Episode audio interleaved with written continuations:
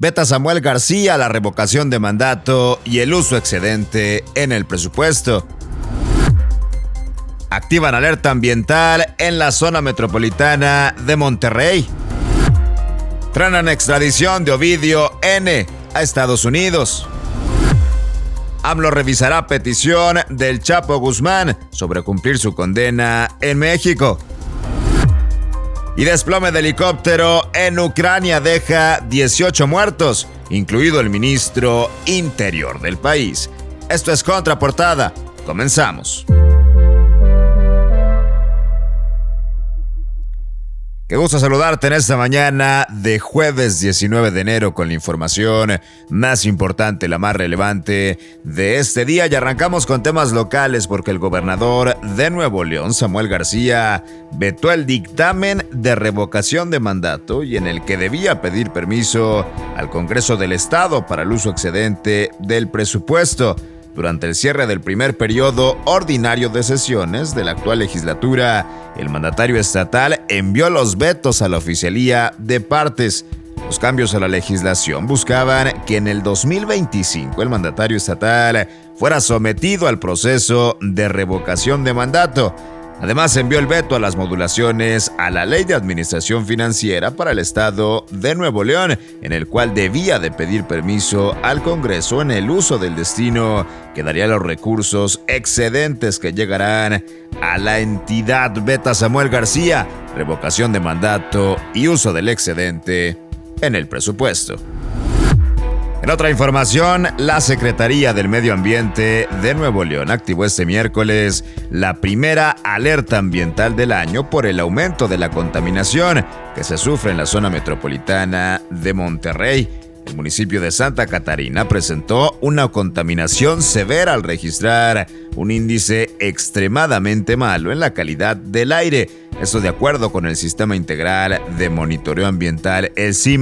De acuerdo con el registro, desde las primeras horas del día, el municipio se pintó de morado con un riesgo para la salud extremadamente alto al registrar niveles de 261 PM10, las partículas menores a 10 micrómetros por metro cúbico. Activan alerta ambiental en la zona metropolitana de Monterrey. Vámonos con información nacional porque Ovidio N. recluido en el penal de máxima seguridad del Altiplano recibió este miércoles una nueva suspensión que detiene su envío a Estados Unidos cuya corte del Distrito de Columbia lo requiere por delitos de conspiración para distribuir drogas como cocaína, marihuana y metanfetamina fue Alfonso López, titular del Juzgado Quinto de Distrito en materias de amparo y juicios federales, quien otorgó esta medida cautelar al apodado El Ratón, esto luego de asumir competencia del caso. Eso significa que Ovidio N seguirá dentro del Centro Federal de Readaptación Social número 1 de Almoloya, sitio en donde permanece desde el pasado 5 de enero. Es la fecha cuando fue capturado en Culiacán, Sinaloa. Frenan extradición de Ovidio N a Estados Unidos con nueva suspensión. Ya que hablamos de la familia Guzmán, el presidente Andrés Manuel López Obrador dijo este miércoles que su gobierno ya está analizando la petición que realizó Joaquín El Chapo Guzmán para cumplir su condena en una cárcel mexicana y además acusó al presidente Enrique Peña Nieto por irregularidades en su proceso de extradición.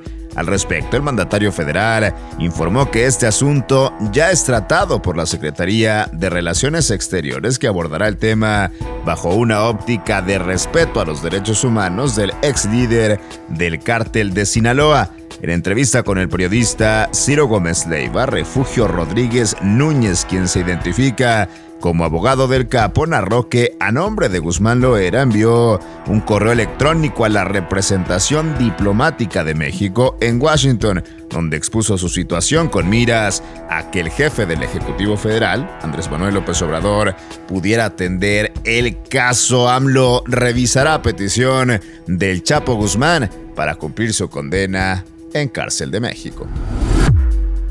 En información internacional, el ministro ucraniano del Interior murió junto a su viceministro y otras 16 personas en el accidente de un helicóptero que se estrelló esta madrugada en la ciudad ucraniana de Brovary, en la región de Kiev, según las autoridades ucranianas. El jefe de la administración regional informó que la cifra de muertos a las 10.30 horas locales ascendía a los 18, entre ellos tres niños, además de 29 heridos, de los cuales 15 son menores. La policía informó previamente de 16 muertos, incluidos dos niños, y que nueve de las víctimas mortales iban a bordo del helicóptero. Desplome de helicóptero en Ucrania deja 18 muertos, incluido el ministro del Interior. Y verás aquí la información más importante de este jueves 19 de enero. Yo soy César Ulloa, arroba César Ulloa G y esto es Contraportada por Altavoz MX. Todos los días la información más relevante de Monterrey, México y el mundo encuentras aquí en nuestras multiplataformas. Excelente día, pásenla bien.